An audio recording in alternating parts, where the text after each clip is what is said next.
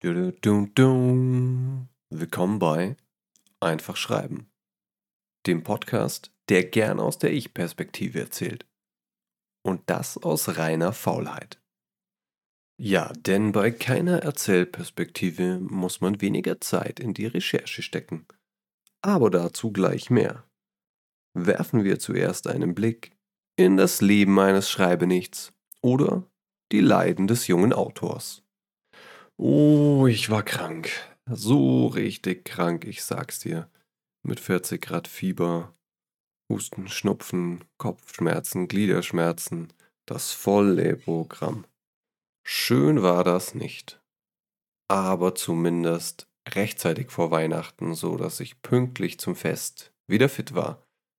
Aber was macht man denn, wenn man so fertig ist, dass man nur noch den ganzen Tag im Bett liegen kann in diesem Dämmerzustand zwischen Schlaf und Wach. Natürlich, man hört sich Hörbücher an. Passend zum eigenen Geisteszustand natürlich etwas eher anspruchsloses. In meinem Fall waren das die Eberhofer Krimis von Rita Falk. Apropos anspruchslos, das war jetzt vielleicht ein bisschen zu hart. Nennen wir es vielleicht eher Unterhaltungsliteratur. Und dagegen ist natürlich überhaupt nichts einzuwenden.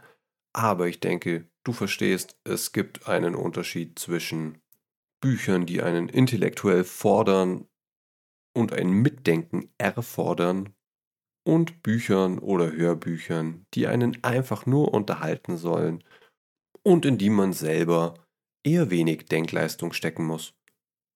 Und eine dieser Buchreihen sind die Eberhofer Krimis von Rita Falk. Und eines sei an dieser Stelle dazu gesagt, ich bin mittlerweile beim vorletzten Band der Reihe angekommen. Sie haben mich also durchaus in ihren Bann gezogen. Und sie haben mich vor allem dazu gebracht, eine Podcast-Folge über den Ich-Erzähler zu machen. Aber dazu gleich mehr. Falls du die Eberhofer-Krimis nicht kennst, hier eine winzig kleine Zusammenfassung. Hauptfigur und gleichzeitig Ich-Erzähler ist Franz Eberhofer, ein Polizist, der aufgrund eines traumatisierenden Vorfalls etwas zu freizügig mit seiner Dienstwaffe umgegangen ist und deshalb aus der bayerischen Landeshauptstadt München in die niederbayerische Provinz versetzt worden ist, und zwar in sein Heimatdorf Niederkaltenkirchen, wo er seither den Dorfschandarm gibt. Dort lebt er zusammen mit seiner fürsorglichen Oma und seinem kiffenden Vater auf einem alten Bauernhof in einem umgebauten Saustall. Man hört es schon raus, das Setting ist recht humorvoll angelegt und so sind die Eberhofer Bücher auch, ich würde sagen, vielleicht zu 50% Krimis. Die anderen 50% sind eine Sozialsatire über das Landleben. Am Anfang, das muss ich zugeben, habe ich mir ein bisschen schwer getan, ins Buch hineinzufinden. Ich glaube, das lag daran, dass die Autorin gerade zu Beginn etwas zu viel Tell und etwas zu wenig Show verwendet hat. Es gibt beim Schreiben ja den klassischen Ratschlag Show, don't tell, was in etwa bedeutet, dass man die Leser etwas erleben lassen soll im Buch und ihnen nicht die Effekte beschreiben. Dazu gibt es ein schönes Zitat von Anton Tschechow. Don't tell me the moon is shining, show me the glint of light on broken glass. Frei übersetzt, sag mir nicht, dass der Mond scheint, zeig mir den Lichtschimmer auf zerbrochenem Glas. Es bedeutet kurz gesagt, die Geschichte im Kopf des Lesers zum Leben zu erwecken, sie möglichst konkret zu machen und nicht abstrakt nachzuerzählen. Das betrifft vor allem auch die Handlungen der Figuren in der Geschichte. Sie wirken lebendiger, wenn man sie als Handlung erzählt, wie in einem Theaterstück, wenn man die Figuren agieren lässt und nicht nur zusammenfasst, was sie getan haben. Und genau das hat mir Rita Falk zu Beginn des ersten Eberhofer Krimis etwas zu oft getan. Das Geschehen zusammengefasst, anstatt es direkt zu zeigen, anstatt die Figuren selbst auftreten zu lassen. Der Vollständigkeit halber muss ich an dieser Stelle dazu sagen, dass es natürlich auch ein zu viel von Show gibt. Man soll den Lesern zwar Sachen direkt zeigen, sie szenisch beschreiben, aber eben nicht dauernd und überall, sondern nur dort, wo es nötig und wichtig ist. An anderen Stellen kann man Handlung gut und gerne in wenigen Sätzen zusammenfassen. Denn ansonsten wird es sehr schnell langatmig und langweilig. Wann man das eine macht, also wann man etwas im Detail zeigt und wann man es zusammenfasst, also nur etwas abstrakter erzählt, das ist natürlich die hohe Kunst und lässt sich hier nicht in wenigen Worten erklären. Dafür muss man schlicht und einfach ein Gespür entwickeln. Jetzt aber zurück zum Thema der heutigen Folge, dem Ich-Erzähler und warum er eine gute Erzählperspektive für faule Menschen ist. Öffnen wir dazu unsere Werkzeugkiste. Die Eberhofer Hörbücher leben zu einem großen Teil von der brillanten Erzählstimme von Christian Tramitz, der alle Bücher eingelesen hat. Er erfüllt sie mit Leben und verleiht ihnen Charakter, indem er den einzelnen Figuren nicht nur eigene Stimmen gibt, sondern oft genug auch verschiedene Dialekte. Und genauso wie die Hörbücher von Christian Tramitz Stimme und seinem Erzähltalent leben, leben die Bücher von der Erzählperspektive des Franz Eberhofer, denn sie sind alle aus seiner Sicht geschrieben. Ich glaube, mit einem personalen Erzähler in der dritten Person oder gar einem allwissenden Erzähler würden die Bücher bei weitem nicht so gut funktionieren, wie sie es tun. Denn sie leben vom Lokalkolorit, vom Dialekt, von der regionalspezifischen Wortwahl und von der speziellen Sichtweise des Franz Eberhofer, die, wie ich zugeben muss, in einigen der ersten Büchern nicht immer ganz leicht zu ertragen ist. Vor allem, weil Frauen in dem Weltbild des Franz Eberhofer nicht immer so gut wegkommen. Hier stolpert Rita Falk, und das muss man einfach so direkt sagen, oft an der Grenze zum platten Sexismus.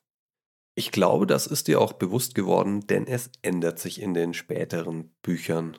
Also wie gesagt, die Bücher funktionieren aus meiner Sicht vor allem auch deshalb, weil sie aus der klaren Ich-Perspektive der Hauptfigur geschrieben sind und man sich immer sagen kann, ja gut, das ist jetzt halt die spezielle Sichtweise von Franz Eberhofer, das ist keine objektive Beschreibung der Welt. Was mir auch aufgefallen ist, ist, dass die Polizeiarbeit in den Büchern so gut wie gar nicht beschrieben wird. Also es wird sehr, sehr wenig ins Detail gegangen. In dem Sinne sind die Eberhofer Krimis also ein krasser Kontrast zu amerikanischen Krimiserien la CSI irgendwas, in denen ganz detailliert auf das Prozedere in der Polizeiarbeit eingegangen wird. Ich will Rita Falk gar nicht unterstellen, dass sie sich in der Polizeiarbeit nicht auskennt, denn soweit ich weiß, ist ihr Mann Polizist. Allerdings kann man, glaube ich, schon sagen, dass sie sich recht große Freiheiten nimmt, wenn sie die Abläufe beschreibt, und an den meisten Stellen tut sie das einfach gar nicht. Und das funktioniert aus zwei Gründen ziemlich gut. Der eine Grund ist, dass die Bücher Komödien oder sogar Satiren sind. Das heißt, es geht hier nicht um die 1 zu 1 Darstellung von irgendwas, es geht nicht darum, dass es möglichst realistisch beschrieben wird, sondern es geht um eine humorvolle Überspitzung. Ein Mittel, das ja seit jeher gern verwendet wird, um menschliche Unzulänglichkeiten unerbittlich aufzudecken. Zum anderen funktioniert es eben gerade wegen dieses Ich-Erzählers so gut. Wir haben hier keinen allwissenden Erzähler, der die ganze Welt kennt und uns allein schon deshalb alles erklären können muss. Nein, wir haben hier die Ich-Perspektive von Franz Eberhofer. Und alles, was beschrieben wird in dem Buch, ist das, was Franz wahrnimmt, wie er es wahrnimmt. Und diese Subjektivität erlaubt es einem natürlich auch von Fakten abzuweichen. Und als diese Gedanken so durch meinen Kopf huschten, da dachte ich mir, krass. Ist der Ich-Erzähler die Erzählform für Faule? Kann man sich damit mühevolle Recherche sparen und einfach drauf losschreiben? Ganz so einfach ist es, denke ich nicht. Auch mit dem Ich-Erzähler musst du über deine Welt Bescheid wissen. Auch mit dem Ich-Erzähler brauchst du eine gute Story, die funktioniert, die Spannung aufbaut, die das richtige Tempo hat. Allerdings verlagert sich der Schwerpunkt deiner Aufgaben mit dem Ich-Erzähler in Richtung Perspektive der Figur, Ausgestaltung der Figur. Du musst dich stärker mit ihrem Charakter, mit ihrem Innenleben, mit ihrer speziellen Perspektive auf die Welt auseinandersetzen. Aber wenn dir das liegt, wenn du sagst, ich kann diese Perspektive gut, schnell und überzeugend entwickeln, und meine Geschichte lebt vor allem von dieser subjektiven Sicht einer Person auf die Welt und nicht indem ich Sachverhalte und Ereignisse möglichst realitätsnah beschreibe. Dann könnte der Ich-Erzähler eine richtig gute Wahl für dich sein, mit der du viel Spaß hast und dir vielleicht sogar auch noch Zeit und Mühe sparst. Ein Mittel, das sehr wirkungsvoll sein kann und sich besonders mit dem Ich-Erzähler gut einsetzen lässt, ist der unzuverlässige Erzähler. Das bedeutet, im Laufe der Geschichte stellt sich heraus, dass wir dem, was der Erzähler uns da berichtet, nicht immer glauben können. Du kannst dir das so vorstellen. Die Geschichte besteht aus zwei Ebenen. Einmal der Realität, dem, was wirklich passiert ist, und dann dem, was der Erzähler dir erzählt. Das ist eine eher moderne Erzählform und der Reiz liegt darin, dass diese Diskrepanz im Laufe der Geschichte eine Rolle spielt, irgendwann klar wird. Das heißt, man merkt, was mir der Erzähler da auftischt, das stimmt gar nicht immer. Und dadurch entsteht Spannung. Ich habe das neulich erlebt, als ich den Roman Dschungel von Friedemann Karik gelesen habe. Es geht darin um einen nicht mehr ganz, ganz jungen Mann, ich glaube er ist vielleicht so um die 30, der seinen besten Freund sucht, der in Thailand verschwunden ist. Diese Geschichte ist aus der Perspektive des Suchenden erzählt. Es werden immer wieder Rückblicke eingestreut, die einem die Beziehung zwischen dem Suchenden und seinem vermissten Freund näher bringen.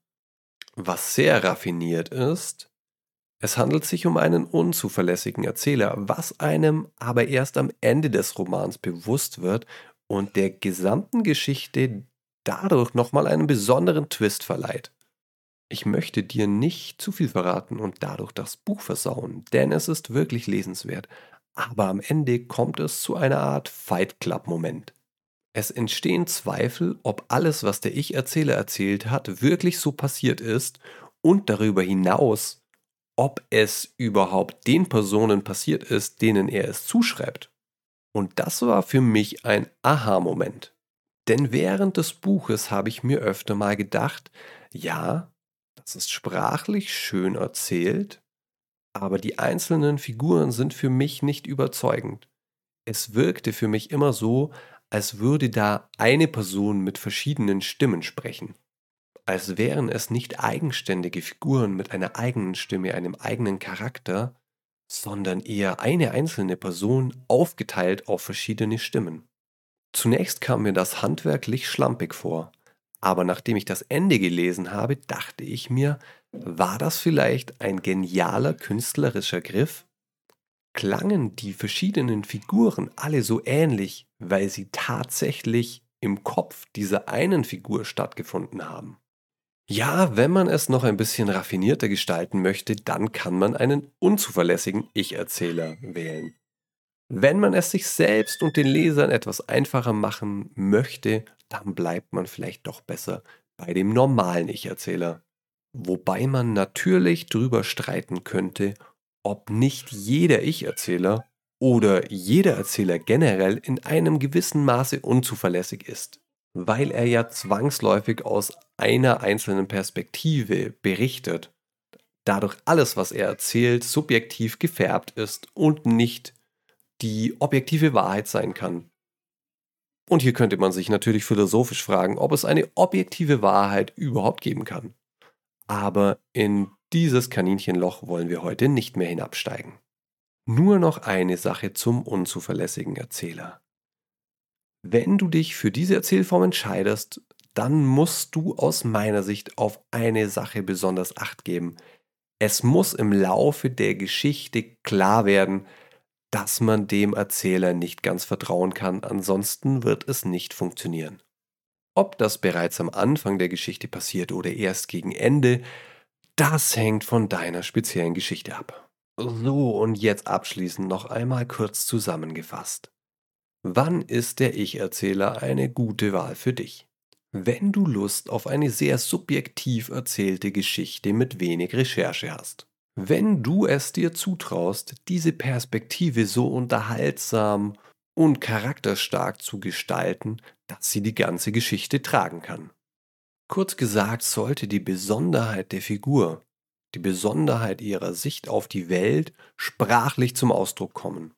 Ein einfacher Weg ist, wie bei vielen Regionalkrimis, dass man dabei auf Dialekt, Mundart, regionalspezifische Wortwahl zurückgreift.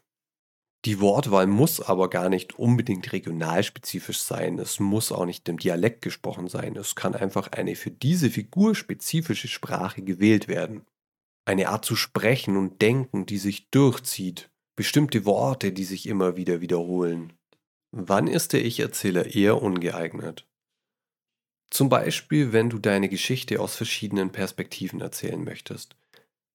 Denn mehrere Ich-Erzähler zu verwenden oder ich erzähle und erzähle in der dritten Person zu vermischen, das würde ich dir eher nicht empfehlen, weil du damit deine Leser leicht verwirren kannst. Außerdem würde ich dir davon abraten, wenn es dir schwerfällt, Innenperspektiven von Figuren gut zu erzählen und diese spezifische Charakterstimme zu entwickeln. Wie fängt man nun damit an, aus der Ich-Perspektive eine Geschichte zu erzählen?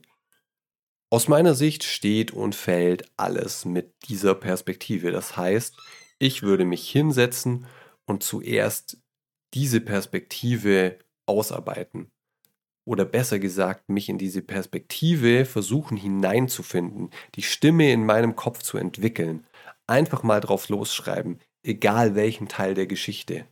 Wenn du noch keine Geschichte hast, kannst du dich auch hinsetzen und einfach eine andere Geschichte aus dieser speziellen Perspektive nacherzählen. Ein Buch, einen Film, den du gut findest oder irgendwas, was du in der Zeitung gelesen hast. Nimm dir Zeit, diese Stimme zu entwickeln. Wenn du das geschafft hast, wird danach vieles fast wie von selbst funktionieren. Ja, vielleicht wird sich sogar deine Geschichte fast wie von Zauberhand selbst aus dieser speziellen Perspektive heraus entwickeln. Kommen wir zum Arschtritt der Woche. Deine kleine Hausaufgabe ist schnell erzählt, auch wenn sie vielleicht in der Umsetzung nicht ganz so schnell abgehandelt ist. Nimm die Tipps aus dieser Folge und versuche einen überzeugenden Ich-Erzähler, eine überzeugende Ich-Erzählerin zu entwickeln. Wichtig ist, dass diese Figur Charakter hat, aber am allerwichtigsten ist, dass du dabei Spaß hast. Und was du natürlich immer machen kannst, erfinde keine Figur, erfinde keine Stimme, sondern nutze einfach deine Stimme. Schreibe aus deiner Perspektive. Das beschert dir vielleicht sogar noch die ein oder andere Selbsterkenntnis obendrauf darüber, wie du die Welt siehst. Wenn du Inspirationen in der Literatur suchst, kann ich dich beruhigen, dort findest du viele Beispiele von Ich-Erzählern. Da seien einmal die von mir vorgestellten Eberhofer-Krimis genannt, das Buch Dschungel oder auch Klassiker wie Der große Gatsby oder Moby Dick. So, jetzt aber raus hier. Viel Spaß beim Ausprobieren. Wenn dir die Folge gefallen hat, gib mir gern 5 Sterne und empfehle sie deinen Freunden weiter. Wenn dir die Folge nicht gefallen hat, schreib mir gern eine E-Mail an geschichtenmacher.posteo.de und sag mir, was ich anders machen soll. Natürlich darfst du mir auch immer Wünsche für neue Folgen senden. Ich freue mich von dir zu lesen. Bis zum nächsten Mal. Wir hören uns.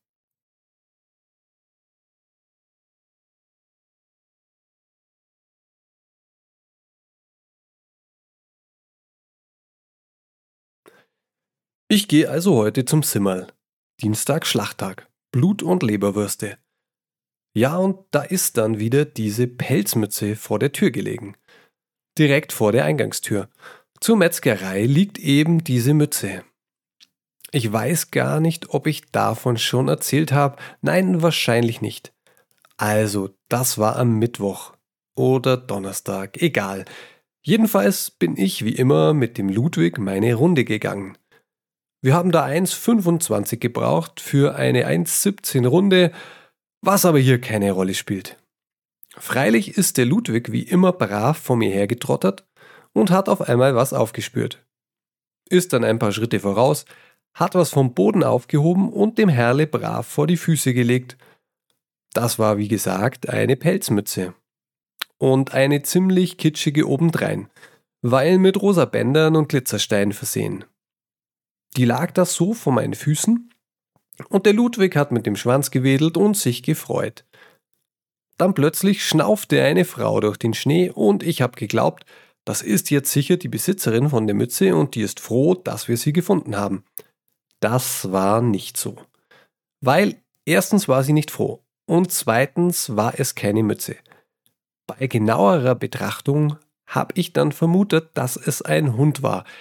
Besser Hündlein mit einem rosa Geschirr samt Glitzersteinen. Das waren die ersten Zeilen aus Winterkartoffelknödel, dem ersten Eberhofer Krimi von Rita Falk. Ich erinnere mich genau. Wir stehen einen Schritt vom Tod entfernt, aber wir stehen nebeneinander. Vor uns fallen 70 Meter senkrechte Felswand durch Licht und Luft herab. Die Küste geht links und rechts endlos weiter, Bucht für Bucht, Hafen für Hafen. Das Wasser reicht bis zum Horizont, diesem Anfang, der sich als Ende tarnt. Dahinter Afrika. Unter uns Klippen, scharf wie aufgeklappte Messer und Wellen, hart wie Beton. Sonst nichts. Felix musste auf diesen Felsen. Seit der Sekunde, da uns jemand im Ort davon erzählte.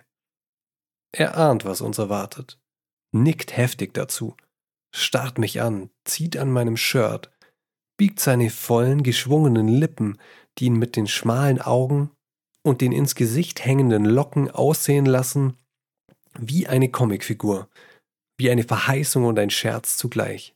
Alter, sagt er, wie geil muss das da oben sein? Er steht auf, zeigt in die Luft nach oben, immer nach oben, setzt sich, steht wieder auf. Ich weiß schon, was da oben los ist. Wind, Möwen, Touristen, das Übliche. Aber er lässt nicht locker. Das willst du nicht verpassen, sagt er. Doch, sage ich, aber ich folge ihm. Er trägt die weißen hohen Nikes, die er Slick nennt. Ein Wort, das er neulich erst gelernt hat. Kurze Hosen, ein dunkles Shirt, das um seine Schultern flattert. Ich habe die Chitanen in der Tasche meiner Shorts. Darüber ein helles Shirt, die New York Yankees Kappe falsch rum. Wir glühen. Wir können alles. Wir sind 15. Das waren die ersten Sätze aus Dschungel von Friedemann Karik. Als ich noch jünger und verwundbarer war, gab mein Vater mir einen Rat, der mir seither nicht aus dem Kopf geht. Wann immer du glaubst, jemanden kritisieren zu müssen, sagte er zu mir, denk daran, dass unter all den Menschen auf dieser Welt niemand solche Vorzüge genossen hat wie du. Mehr sagte er nicht. Doch auf eine zurückhaltende Art pflegten wir uns außerordentlich viel mitzuteilen, und ich verstand, dass er weit mehr meinte als das. Seither halte ich mich in der Regel mit jeglichem Urteil zurück. Eine Angewohnheit, die mir schon zahlreiche merkwürdige Charaktere erschlossen hat. Mich zugleich aber auch so manchem altgedienten Schwätzer in die Fänge trieb. Außergewöhnliche Naturen wittern diese Eigenschaft rasch, und sie klammern sich daran, sobald sie sie an einem gewöhnlichen Menschen bemerken. So kam es, dass ich auf dem College ungerechterweise bezichtigt wurde, ein Intrigant zu sein. Da ich in die geheimen Nöte ausschweifend fremdartiger Männer eingeweiht war. Die meisten dieser Bekenntnisse kamen ungebeten. Oft stellte ich mich schlafend, tat beschäftigt oder gab mich leichthin feindselig, sobald ich an irgendeinem untrüglichen Zeichen erkannte, das ein vertrauliches Gespräch heraufdämmerte. Im Großen und Ganzen nämlich sind die vertraulichen Geständnisse junger Männer, oder zumindest die Worte, in die sie sie kleiden, abgekupfert und durch offenkundige Heimlichkeiten verzerrt. Mit Urteilen zurückhaltend zu sein, ist eine Sache grenzenloser Zuversicht. Ich bin noch immer leicht besorgt, dass mir etwas entgeht. Sollte ich vergessen, dass, wie mein Vater hochnäsig fallen ließ und ich hier hochnäsig wiederhole, der Sinn für grundlegenden Anstand nicht allen gleichermaßen in die Wiege gelegt ist. Das waren die ersten Sätze aus Der große Gatsby von F. Scott Fitzgerald. Nennt mich Ishmael. Vor einigen Jahren, wie viele es sind, tut nichts zur Sache. Als mein Beutel so gut wie leer war und an Land mich nichts Besonderes hielt, kam mir der Gedanke, ich könnte ein bisschen zur See fahren und mir den wässrigen Teil der Welt besehen. Das ist so meine Art den Trübsinn zu verjagen und die Säfte wieder in Fluss zu bringen. Immer wenn ich merke, dass ich grämliche Falten um den Mund bekomme, immer wenn müder, nieselnder November meine Seele erfüllt, wenn ich mich dabei ertappe, wie ich unwillkürlich vor Sargmagazinen stehen bleibe und hinter jedem Leichenzug hertrotte, der mir begegnet, ganz besonders aber, wenn Gift und Galle in mir so überhand nehmen, dass ich all meine moralischen Grundsätze aufbieten muss um nicht auf die Straße hinauszulaufen und den Leuten mit vollem Bedacht die Hüte herunterzuschlagen, dann halte ich's für die allerhöchste Zeit, zur See zu gehen. Und zwar sofort. Das ersetzt mir den Pistolenschuss. Mit einer schwungvollen philosophischen Tirade stürzt Cato sich in sein Schwert. Ich begebe mich still an Bord. Dabei ist durchaus nichts Absonderliches. Unbewusst hegen fast alle Menschen, jeder auf seine Weise, zuweilen ähnliche Empfindungen für das Meer wie ich. Das waren die ersten Sätze aus Moby Dick von Herman Melville.